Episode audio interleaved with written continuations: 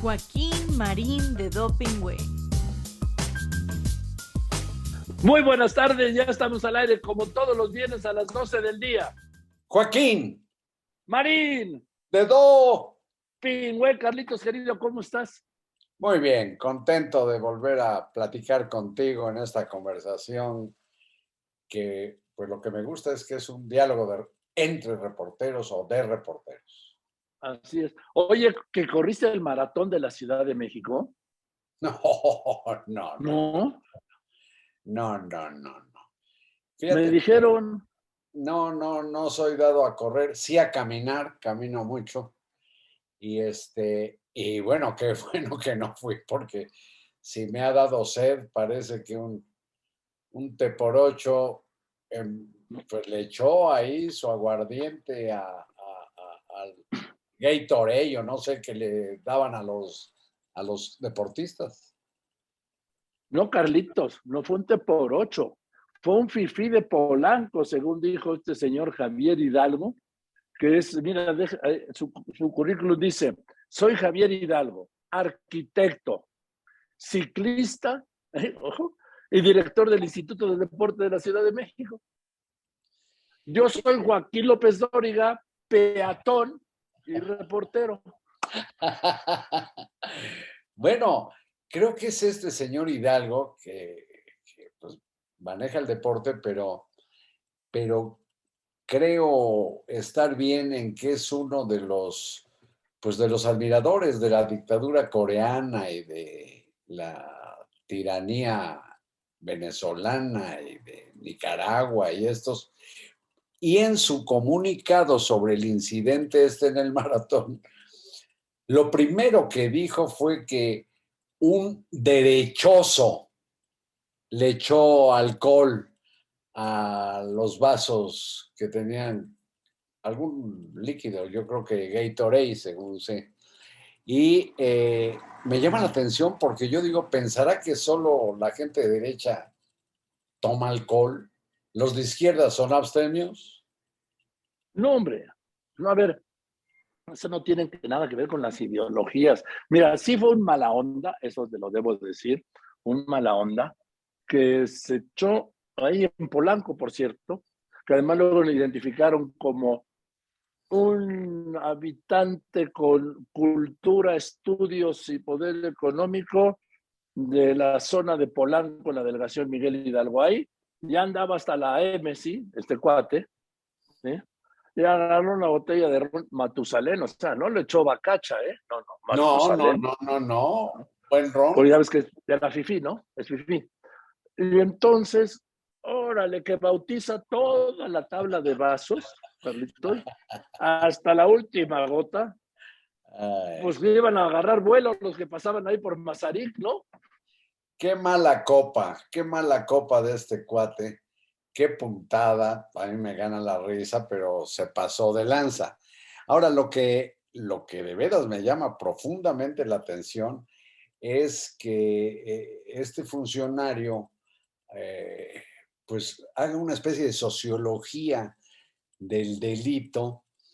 ¿Cuándo hemos visto que en un comunicado de la policía o de alguna de las fiscalías eh, tipifiquen a la persona que se refieren por su, digamos, su formación ideológica. ¿Cuándo? ¿Cuándo hemos sabido que al Chapo Guzmán le digan si es de derecha de centro, de izquierda o de qué? De nadie, pero lo hicieron con este borrachín que yo no sé cómo la esté pasando. Yo creo que mal, Carlos, porque sabes qué? que repito, es muy mala copa, muy mala onda para los corredores, sí. Yo lo rechazo totalmente. Es como aquel mexicano, ¿te acuerdas? En el Mundial de Francia, que andaba ya hasta la M también, y en el ya en la mañana, pues venía de la fiesta de toda la noche, fue a la llama eterna del soldado desconocido, ahí en el Arco del Triunfo, y la apagó con los fluidos corporales. Creo que no la pagó, ¿eh? Porque finalmente pues, Sí, cómo no, sí, sí. venía, de toda la, venía el chupe de toda la noche, Carlitos. Pues qué potencia de orinada. Eh, Yo dudo que haya apagado la flama, pero sí decían que la había apagado. Cuando menos se orinó en la tumba la pagó, del la soldado pagó. desconocido. ¿La pagó Joaquín? Sí, sí. Bueno, Entonces, es muy interesante, digo, me llama la atención, ¿no? Interesante, ¿sí? que te voy a Cuando decir. dice, Sí. en su currículum, este de Javier Hidalgo, dice, soy arquitecto, ciclista y director del Instituto del Deporte, luego da, dice que inició su carrera en el activismo social hace casi 40 años. Bueno, pues inició, yo lo recuerdo al lado con Manuel Camacho, ¿no te acuerdas? Y luego dice en su, dice, crecí, estudié, fui promotor, y luego dice, fungí como presidente de su quinto Consejo Nacional. ¿Sí? Fungí. Órale.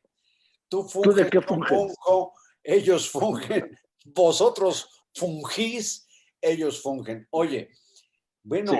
eh, de cualquier manera, yo creo que los corredores del maratón, eh, si han llegado, parece que ninguno, a tomar un vaso y darle un trago, pues enseguida se habrían dado cuenta que eso llevaba alcohol. Es decir, dudo Sí. que se lo tomaran realmente. Me, me cuentan de que hay uno que todavía está en esa mesa. Desde el domingo. El gallego que dijo, coño, si es gratis. Qué buena barbaridad, qué barbaridad. No, pero hablando en serio, es, es, un, es un atentado, Carlitos, si me Es un esto. acto deleznable, desde, Sí. deleznable por donde se vea, pero bueno, pues hay gente que ve ese tipo de cosas como una gran puntada, como tirar basura a la calle, pegar chicles en el transporte público, escupir, y no se diga, pues cometer este tipo de, de estupideces para, claro, a mí me gana la risa cuando recuerdo la grabación de su voz, él estaba divertidísimo, diciendo, a ver cómo se ponen estos cabrones. Pues, anda- imagínate cómo andaba él. pues sí, él estaba en su propia diversión. Pero Bueno, ahora por de- eso, mira, te, ojalá te puedes estar- divertir, Carlos, pero no hacerle daño a nadie. Digo, es lo que yo. No, no, no, no, no, no, no, pero pues aquí me ocurre como las dichosas caídas, que son muy dolorosas para el que tropieza o la que tropieza, pero de pronto las caídas, ya ves que inclusive hay eh, videos en YouTube, caídas, eh, borrachos, eh, no se diga todos los papelitos que hemos visto con los lords y las ladies que les ponen cuando discuten con algún policía, borrachines, borrachines. Oye, Carlitos, hablando de caídas, ¿te acuerdas de la de Vicente Fox, presidente de la República, ahí en el Teatro de Guanajuato, en el palco presidencial, que se cae, que se resbala, que se cae, se iba a ir al lunetario y que lo agarra Marta Sagún, pues Marta Sagún es menudita, ¿no? Y ahora por poco menos mal que lo agarró, que era un coronel Adams, sí, su jefe de grupo, así de su, de su rodada también, porque si no se hubiera ido con todo y Marta. Sí, se la lleva de corbata. Bueno, Se también una caída. Digo, no, vamos, se casaron, se casaron. Oye, y una caída también de un hombre muy alto, que cuán largo era, pues quedó tendido en el suelo, Fidel Castro, ¿recuerdas? Ah, claro, pero él, él tuvo un mareo. Bueno, por lo que sea, se cayó. Yo no sé qué tuvo Sí, Fox él para sí, caer. Se cayó. Él tuvo un mareo, Fox bolas. tuvo una distracción. Sí, No, Castro cayó Un como mareo. tabla. sí. Como dicen el otro día, alguien me dijo que me, me reí mucho, Carlitos, porque pues es, es muy gráfico, ¿sí? Me dijo, caí como tabla de baño, ¿Tabla de qué? de baño. Yo no sé cuál ¡Wow! sea Ya ves, la ¿Eh? tabla de baño, pero bueno. Y bueno, hay otras caídas que no son para reírse. Por ejemplo, pues, tú me caes bien. Hombre, muchas gracias, Carlitos. Eres muy correspondido, carajo. Eres muy correspondido. Oye, pero de veras no te invitaron al informe. No, no me. Ya no somos nada, Carlitos, a mí tampoco. Mira, no invitaron, por cierto, a, hasta donde entiendo, a ningún empresario. A uno solo. ¿Ah, Al sí? Consen. Al Consen. A mi tocayo, mi socio minoritario, el ingeniero Slim. No, no, no, no, no. No es el Consen. Consen de Consens. ¿Quién es? El supervisor personal del presidente para el tren Maya.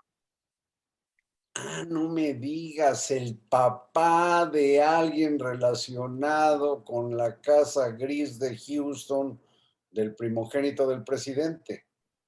No, no, no tiene que ver con la casa, tiene que ver con el trabajo.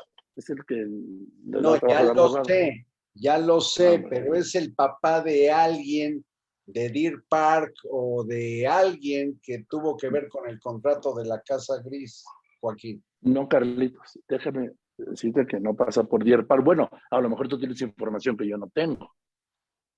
A lo mejor Gracias. tú tienes, pero sí pasa. Sí pasa por la casa gris, ¿eh? Sí pasa por la casa gris. Porque este empresario, eh, una empresa suya que manejan sus hijos ahí en Houston, es el que contrató al hijo del presidente. Allá Ah, ándale, ándale. Y, y yo me enteré por el propio licenciado López Obrador en una mañanera. Él es Yo también. dio esa información. Dijo que su hijo sí trabajaba y trabajaba con este empresario. Y este empresario, lo no, a este empresario lo nombró supervisor honorario o algo así de la No, no. Personal es Daniel Chávez, de Grupo Vidanta. o re- ándale, del grupo Vidalta, y lo nombró ahí, eh, entiendo que no le pagan ni lo necesita el señor, pero entonces él es el empresario, es el consen. El único que fue, el único, Carlitos.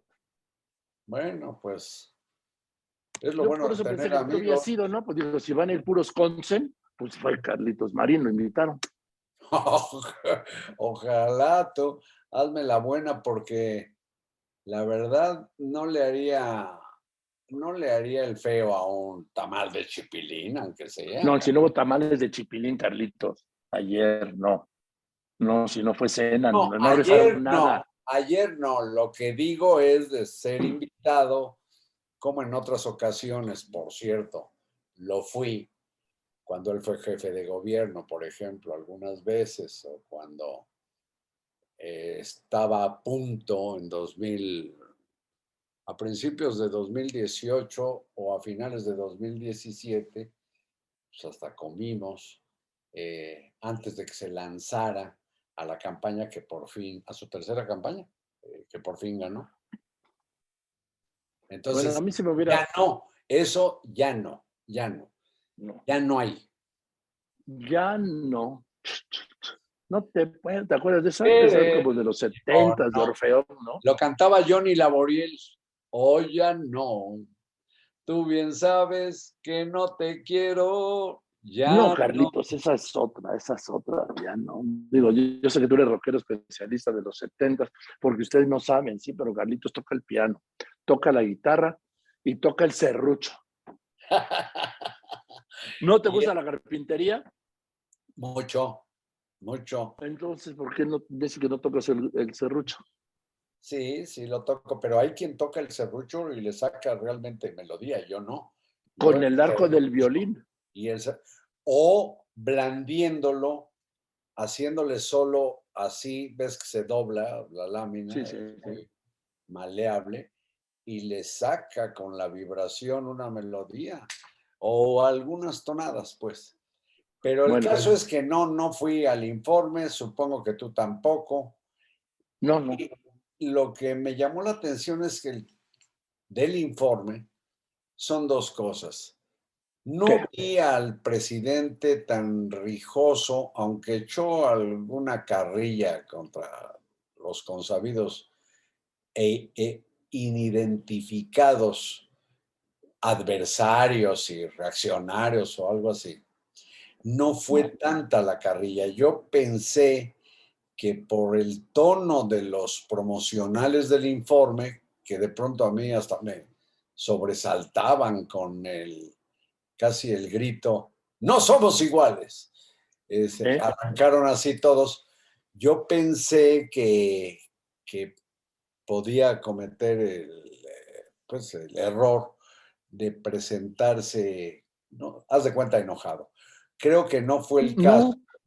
Y lo que sí me llamó la atención, Joaquín, del informe, en que, bueno, todos los presidentes cantan las glorias de Rey Salomón, pero me llamó la atención que repitiera algo que no habla bien de la confianza que tiene en su equipo de trabajo, por más que diga que son honrados o que no son corruptos. Al hablar de la Guardia Nacional volvió a decir que se la va a endosar al ejército para que no se corrompa. Sí, lo ha dicho ya varias veces. Sí, la Constitución dice que debe ser una corporación civil dentro de la Secretaría Federal de Seguridad y por qué en manos, digamos, de, Rosa Isela, Rodríguez va a corromperse. Pero no, él no habla de ahora.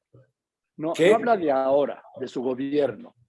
Él habla de que en el próximo gobierno, cuando ya no esté él, bueno, digo, suponiendo que diga que se va a retirar a ese destino muy tan popular como bautizó su finca de Palenque, que no se vaya a corromper después, No, bueno, él no ha dicho después. Él. no ha dicho la palabra después, Joaquín. En eso sí bueno.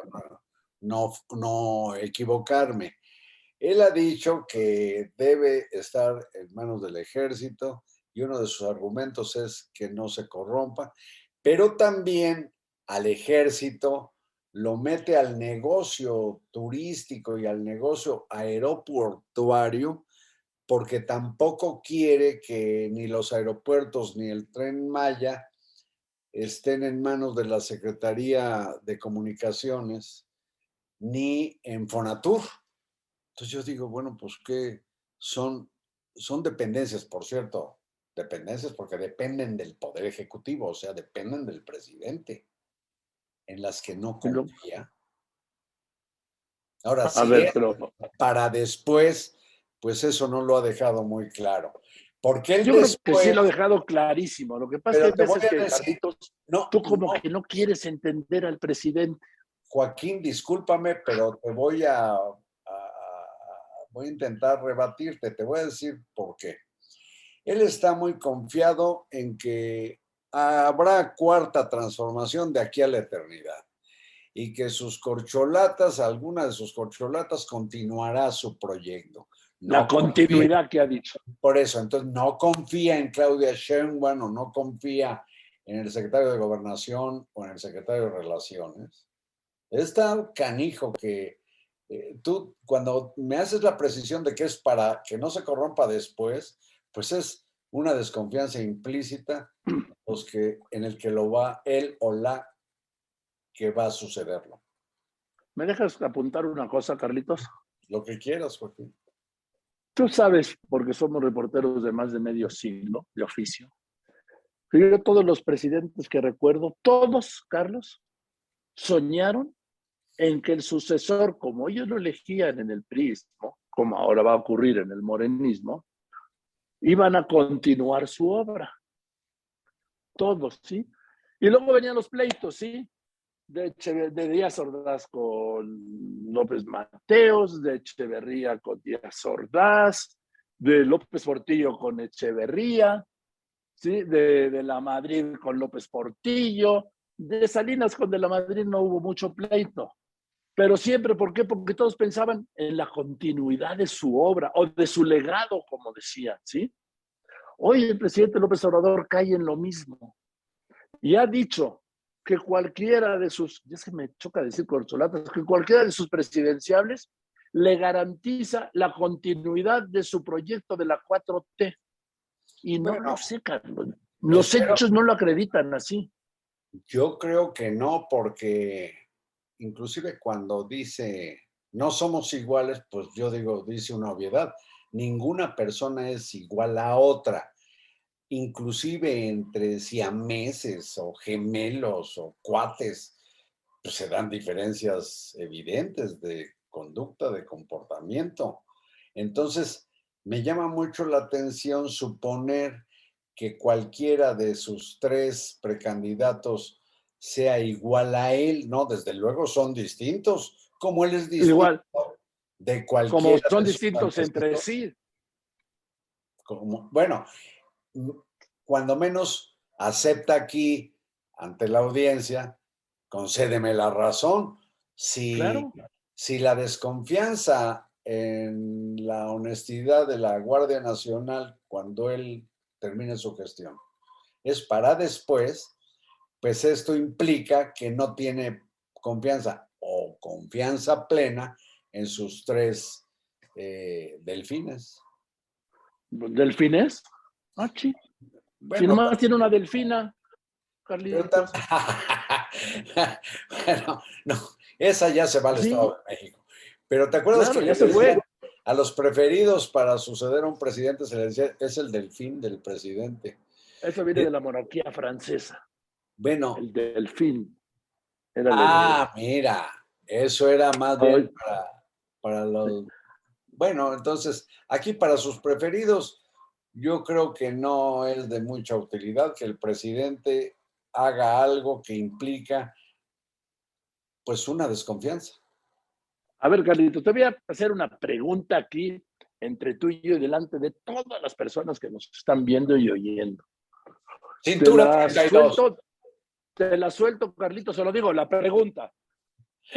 Creí, creí que iba a hacer una pregunta personal. Digo, cintura 32. Dije, ah, caray, yo creo que Joaquín me ¿Tú eres quiere 32, Carlitos? regalar un No. de cintura, sí. ¿eh?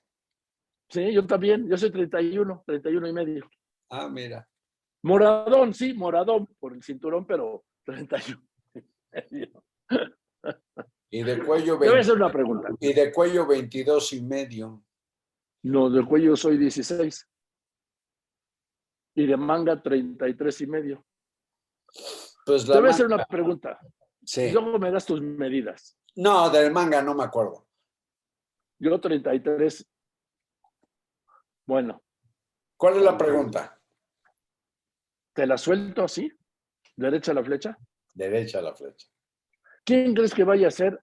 ¿A quién crees que López Obrador vaya a designar candidato? ¿A Dan Augusto López Hernández, a Claudio Sheinbaum o Marcelo Ebrard? Mamá. Ay. Si quieres, contéstame el viernes que viene, para que tengas tiempo de No, pensar. mira, yo creo que Claudia Sheinbaum.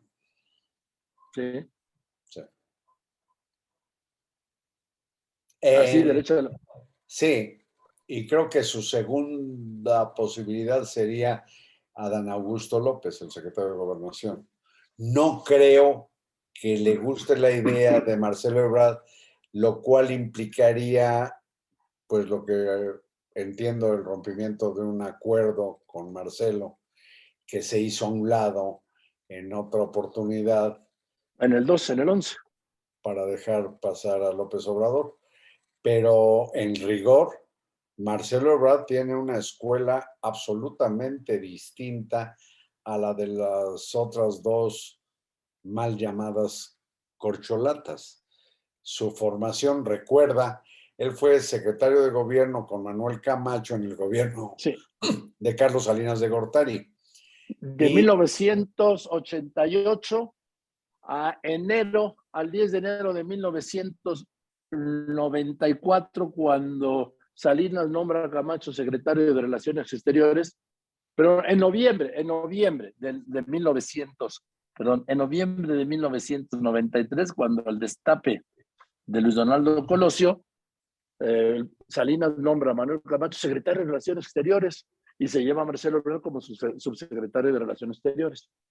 Y Marcelo, fíjate, yo pienso que Marcelo tuvo una formación camacho salinista, lo digo positivamente, en lo mejor de cada uno, y era un político muy eficiente y un funcionario muy, muy eh, aplicado. Yo recuerdo, a mí me dejó de a seis Manuel Camacho cuando siendo presidente Salinas y habiendo perdido las, el PRI, las 40 diputaciones o representaciones en la capital del país, por el trabajo, digamos, la operación del secretario de gobierno, que era Marcelo Ebrard, Y desde luego la inteligencia de Manuel Camacho, las dos inteligencias y la de Salinas.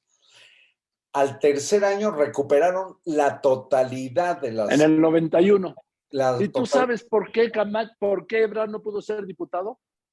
Sí, porque, porque ya no alcanzaba para que fuera diputado plurinominal, porque Porque habían arrasado, porque habían Era arrasado. Sí, Tenían todas las la lista. diputaciones, era el número de la lista.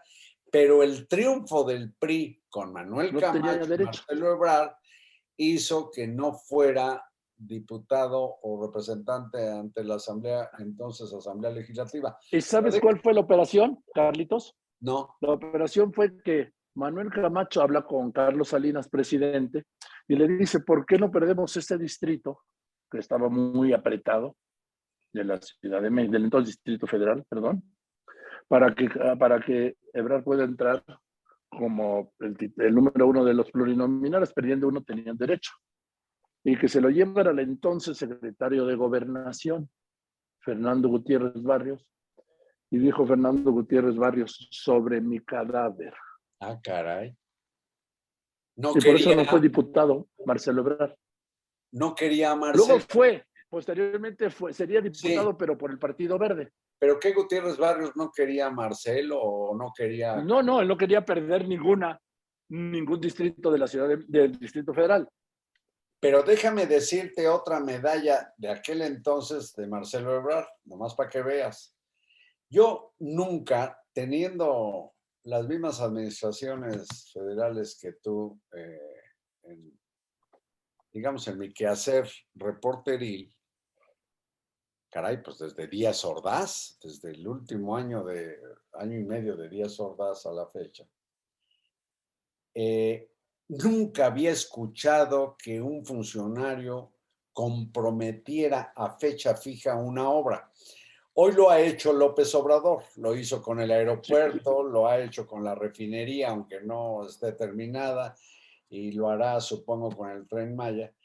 Pero yo nunca había escuchado, en tal fecha hacemos tal obra. Y llegando Manuel Camacho y Marcelo Ebrard al gobierno de la ciudad, anunciaron que habría, fíjate, regeneración de la calzada Zaragoza y metro hasta Los Reyes La Paz. Me acuerdo que dijeron algo así como en agosto del próximo año. Sopas. Y cumplieron, Joaquín. Y cumplieron con la remodelación de esa calzada que ya se había vuelto intransitable y el metro hasta Los Reyes. Bueno, pues ahorita, por ejemplo, hablando del metro y de fechas, este trolebús elevado, ¿sí? Que está en el sur de la ciudad, que iban a inaugurar en noviembre del 20, Carlitos. Estamos en septiembre del 22, no lo han podido inaugurar estas dos. Una de las constructoras es Cindy, una de las favoritas de ya sabes quién, ¿te acuerdas? La que hizo el primer, segundo piso. Cuando, cuando López Obrador, jefe de gobierno, se le encarga a Claudia Sheinbaum, como ahora le encargó que arreglara el aeropuerto, la T2, la construcción del segundo piso.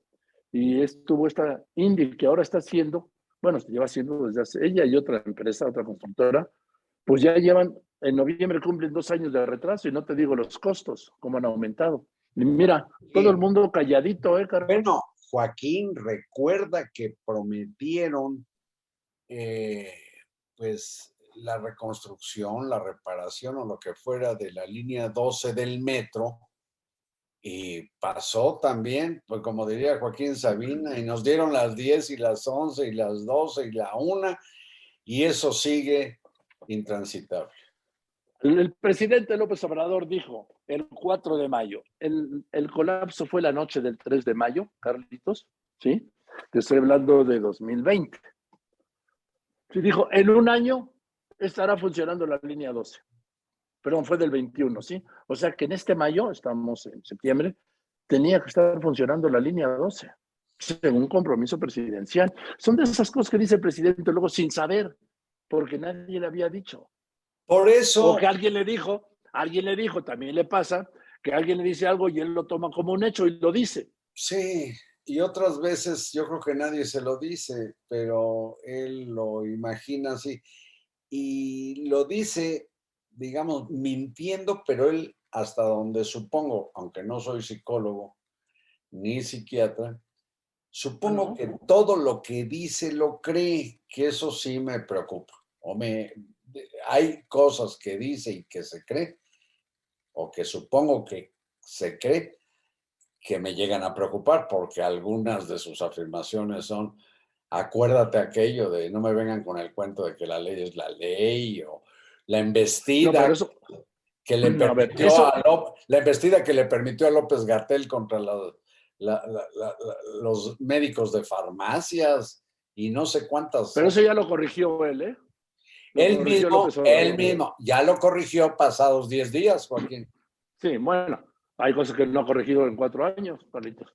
Bueno. O en 18 años de campaña. Bueno, ya, ahorita 22, ¿cómo pasa el tiempo, verdad? Yo me acuerdo, yo lo conocí en el 97, Carlos, yo, este, yo este, en el 19, en perdón, en el 99, cuando era el candidato, y en el 20 del gobierno, pero en el en 1999 y en el 2000 el candidato al gobierno de la, del entonces Distrito Federal. Y pues Carlitos, algo sí te voy a decir, ¿eh? Él no ha cambiado. No, sé si no ha ¿Sabes qué?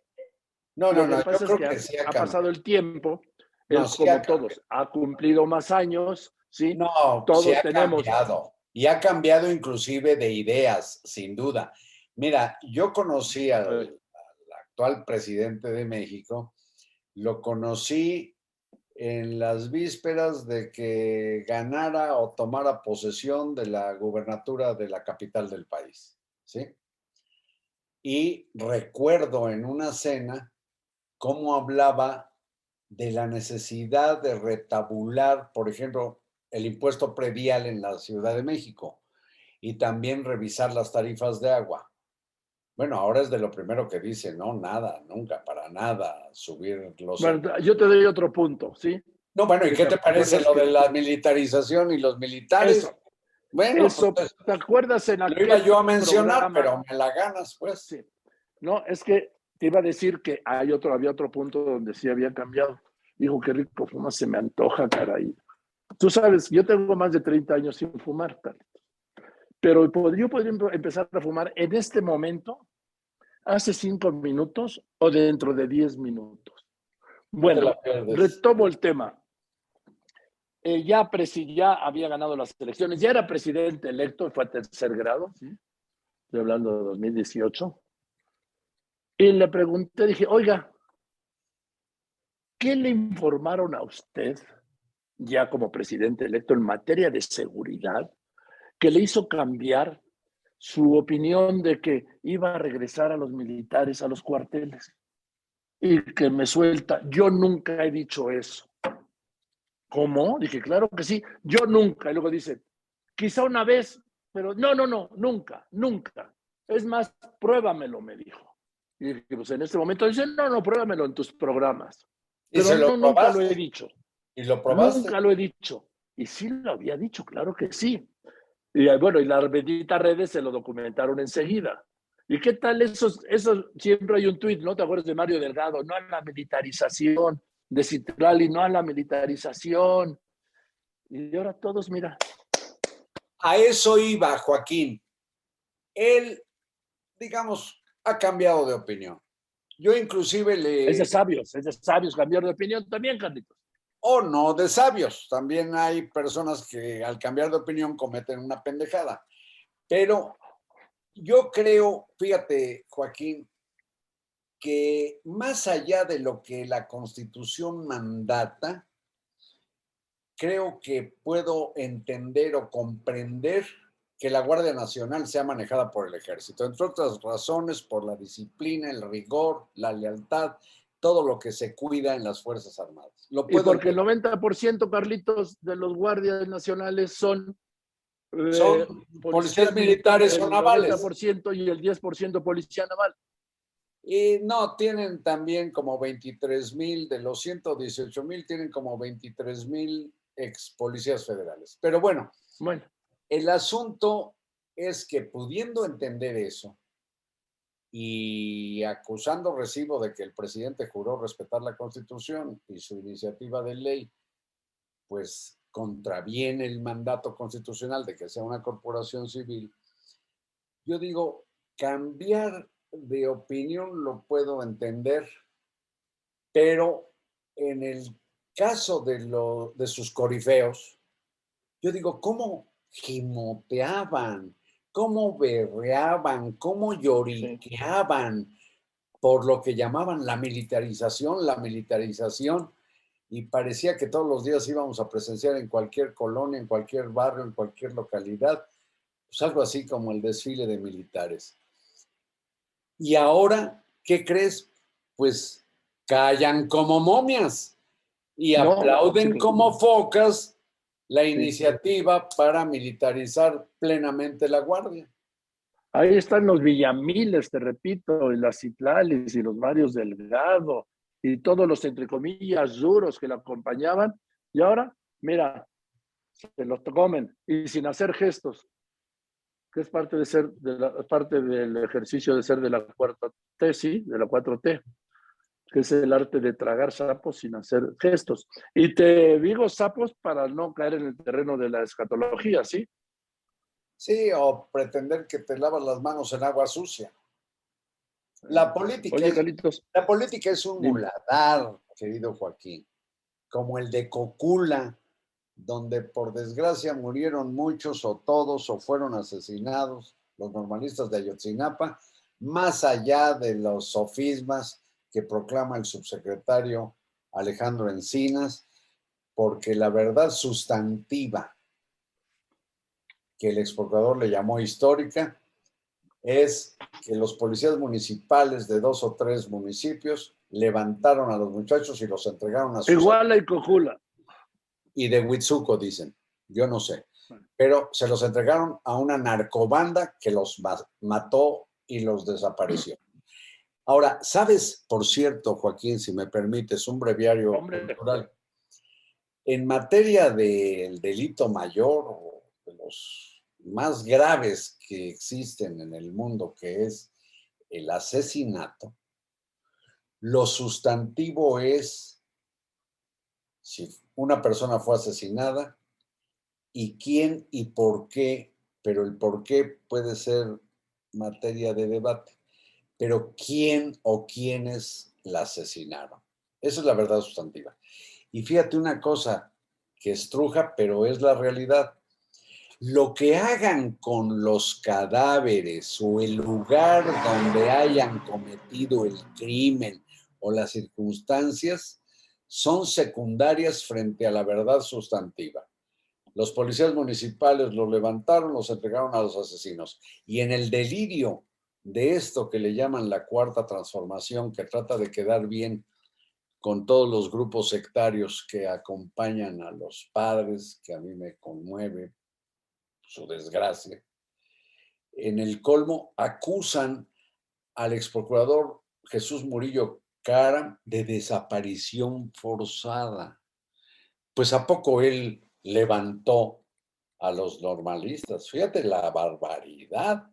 Y todavía hay gente de la 4T que patalea y sigue diciendo la patraña de que la verdad histórica fue inventada en un, en un cónclave, en una reunión como de conspiradores, puras, puras supercherías. En Iguala. Oye, Carlitos, ¿por qué el presidente querrá con tanta vehemencia mantener la prisión preventiva oficiosa? Esto ha derivado en la ofensiva la mayor ofensiva, creo yo, del presidente López Obrador contra el Poder Judicial, y mira que los ha traído a trapazos, ¿sí? El lunes es clave. El lunes porque el Pleno de la Corte, como tú sabes, va a votar el proyecto del ministro Luis María Aguilar, que está por la desaparición de la prisión preventiva oficiosa, no de la prisión preventiva, de la oficiosa. Y va a ser muy interesante. ¿Por qué? porque necesita ocho ministros para desaparecerla. El presidente necesita cuatro, cuatro ministros, como igual de con la industria eléctrica, ¿te acuerdas? Para, para mantenerla. A ver, ¿cómo van a votar los ministros? Y te lo digo hoy que es septiembre, porque en diciembre En las vacaciones de diciembre se resuelve quién va a ser el próximo presidente de la Corte que tomará posesión, el que, que votarán los 11 ministros y tomará posesión el primer día hábil de enero. Carlitos, ¿cómo va a votar el presidente de la Corte, Arturo Saldívar? No tengo idea, pero fíjate, con esto que, que, que has dicho, yo digo, caray, el jefe de uno de los poderes, el Ejecutivo, se lanza y descalifica a otro poder. Él dice que ahí están plagados de corruptos y de influenciables.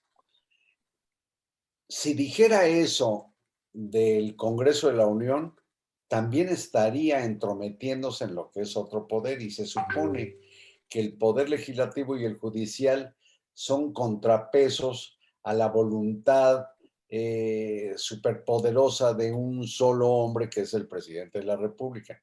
Pero lo que me llama la atención es que el ministro Saldívar, que es un buen jurista, él sabe qué es el poder que encabeza. Lo menos que podría hacer es lo que hicieron jueces y magistrados, que enseguida le contestaron al presidente y le dijeron, estoy entrometiéndose donde no debe. Pero lo hicieron como asociación civil, no como poder judicial.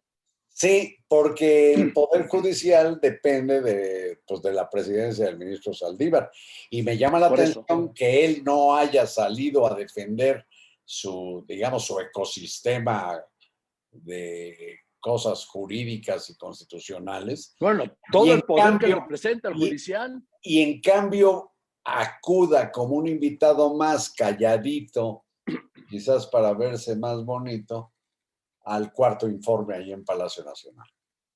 Pero yo repito, tenemos que insistir en una cosa, Carlitos, no, no fue el, cuarto informe, fue un mensaje que da el presidente de la República por motivo de la entrega del informe, no es un acto claro, tiene razón, antes. Tienes razón. Ahora, el informe, el informe de ley es el que se entrega en el Congreso o al Congreso.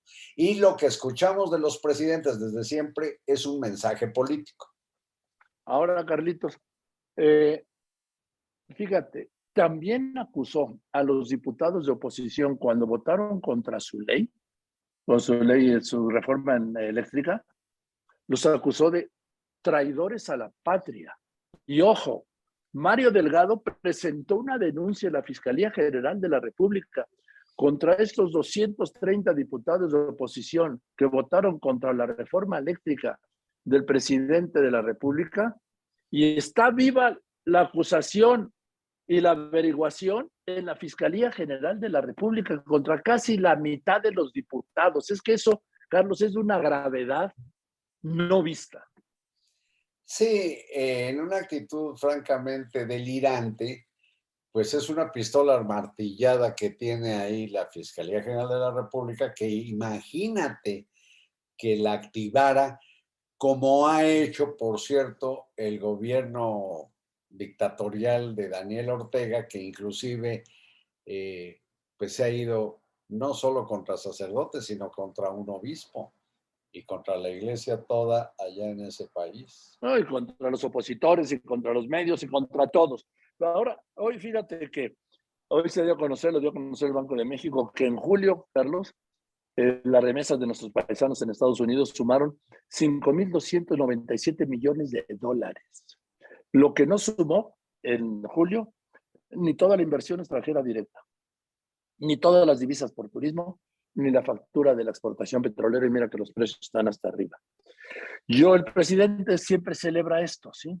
Y déjame recuperarte porque, como dicen, siempre hay un tuit que me están mandando que dice así, Andrés Manuel López Obrador, está tan mal la economía que muchas regiones del país solo viven del dinero que envían los migrantes a sus familiares. Bendita remesas. Está tan mal la economía del país que muchas regiones solo viven del dinero que envían los migrantes. Esto es del 3 del 3 del 16. 3 de marzo de 2016. Hoy celebra cada mes el incremento del monto de las reservas. Sí cambia, ¿no? El poder te cambia. Bueno, imagínate celebrarlo como si fuera resultado de sus acciones de gobierno. En realidad estamos hablando de mexicanos que huyeron del hambre o de la violencia, como por cierto, los miles que siguen saliendo Sí, y que no volverán a aparecer en los censos, Joaquín, porque si logran instalarse, sobre todo en Estados Unidos, o algunos se pelan hasta Canadá, pues, eh, pues es porque no les importa ya, no tienen manera de sobrevivir acá y por eso hay poblados o, sí, este, pueblos fantasma en donde la delincuencia los tiene, y entre la delincuencia y Sí, el hambre, vámonos. Y luego Por- todavía hay esta cosa más bien ilusoria de que, uy, el voto de los mexicanos en el extranjero, ¿qué tal? ¿Sabes que el INE sí promueve el voto en el extranjero y que es ínfima la cantidad de mexicanos en Estados Unidos que se quiere involucrar en las elecciones menos de mexicanas? 100 mil votos de Estados Unidos se reunieron en las, creo que menos de 50 mil, Sí, Carlos, según yo, en las elecciones del en 18. Y mira que estaba el imán de López Obrador. Lo bueno, que pasa es que ellos sí influyen, Carlos, en el voto de sus familias aquí. Algunos de ellos. ¿Qué es lo que buscan? Porque si no, pues ¿cómo vas a ir a... Todos los precandidatos siempre han ido, ¿no? Hoy al voto de, de los paisanos. No, es el voto de los familiares de los paisanos aquí. como sea el dinero que mandan aquí a sus, a sus familias, no es para celebrarlo, sino para más bien manifestar una especie de, Sí. de pena o de vergüenza o de vergüenza por ser tan complicada la instauración aquí de condiciones que les hagan la vida llevadera. Te repito, Carlos, lo que decía el mismo Andrés Manuel López Obrador el 3 de marzo de 2016. A ver, Está tan mal la economía que muchas regiones del país solo viven del dinero que envían los migrantes a sus familiares. Está tan mal la economía del país. Hoy están mandando prácticamente el doble de lo que mandaban en el 16. Entonces, según esta medida, está peor la economía del país, que muchas regiones solo viven del dinero que envían los migrantes a sus familiares. Siempre hay un tuit y efectivamente el poder los cambia, Carlos. Sin duda que los cambia. pues así de Porque mal- una cosa es ser opositor, que es padrísimo, y otra cosa es gobernar, ¿eh? Siendo Así- opositor aquí y en China, bueno, en China no. Aquí y en cualquier otra democracia, pues es padrísimo, Carlos.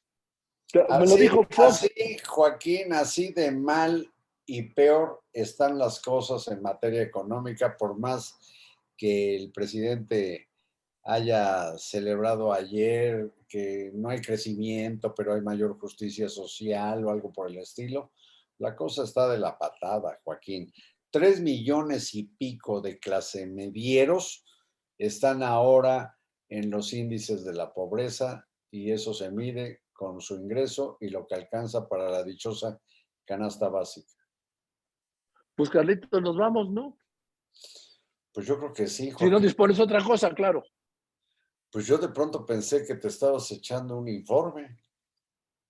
Ah, caray. No, no es Entonces cierto. que me pongo de pie y te aplaudo. No, para nada. El del informe eres tú. Oye, Joaquín, pero ibas a decir algo de Fox. No sé si te distraje la idea. Sí, Carlitos, no me, la- no me distrajiste. Me la ahuyentaste, Carlitos. Porque te abrumé. Porque tienes ese poder de abrumarme, ya sabes. A ver, ¿qué ibas a decir? Iba a decir que el presidente Fox parece que se quiere convertir en un factor, Carlos, para la sucesión del candidato panista, porque lo veo muy activo, pero no sé cómo anden los panistas, Carlos, que son capaces de, romper la alianza en el Estado de México, por ejemplo, que solo podrían competir con una alianza para promover a quien fue alcalde de, ¿cómo se llama? Ahí por- pasando Coajimalpa. Dime. Lucan, Whisky Lucan, sí, que lo fue dos veces, que heredó la alcaldía a su esposa y, y ahora ya se destapó y anda destapado, lo destapó Marco Cortés. Sí. ¿Y sabes qué? Es, yo insisto, perdón, que no es que me guste citarme, que sí me gusta Carlitos, soy mi autor favorito, ¿sí? Pero la oposición, si va como está planeado, también le va a dar la victoria Morena, a Delfina, en el Estado de México. Como al día de hoy, si va como está, también le va a dar el triunfo al candidato de López Obrador en el 2024 a la presidencia de la República. Déjame, por favor, poner un adendum a esta electoral que acabas de mencionar. El gobierno de Tabasco echó a la calle a cuando menos seis funcionarios en Tabasco que se manifestaron en favor de la precandidatura o candidatura del secretario de gobernación, Adán Augusto López. Y habiendo sucedido esto, la jefa de gobierno, Claudia Sheinbaum, pues habló y está en un video de la importancia de la libertad de cada quien para que opine lo que se le dé la gana. Bueno, pero antier me que una señora que se llama Luz María Rodríguez, que trabajaba hasta estos días en el gobierno de Claudia Sheinbaum, fue despedida por manifestarse en favor de la candidatura o precandidatura del canciller Marcelo Ebrard. Esto se hizo un lío en redes y el canciller agradeció a su amiga Luz María el gesto de haber manifestado su preferencia por él. Y ahora el gobierno de Claudia Sheinbaum, ¿qué va a hacer? Bueno, ya por lo pronto, Martí Batres dice que fue, haz de cuenta, un error administrativo, pero como sueles decir, Joaquín, pues eso de las coincidencias más bien es de no creerse. Gracias, Carlitos. Me da mucho gusto verte, como siempre. A mí también. Joaquín. Marín. Dedo. Pingüe. Nos vemos el próximo viernes aquí, como todos los viernes a las 12 del día, en todas mis redes. Y recuerdo, le recuerdo que lo puede ver cuando usted quiera en cualquiera de mis redes. Y si anda usted por ahí manejando en el viaducto, en la belleza del viaducto o en alguna carretera, puede poner Spotify y lo escucha a todo dar y lo acompaña. Gracias, Carlitos. Buenas tardes. Gracias, Joaquín. Buen provecho. Joaquín Marín de Doping Way.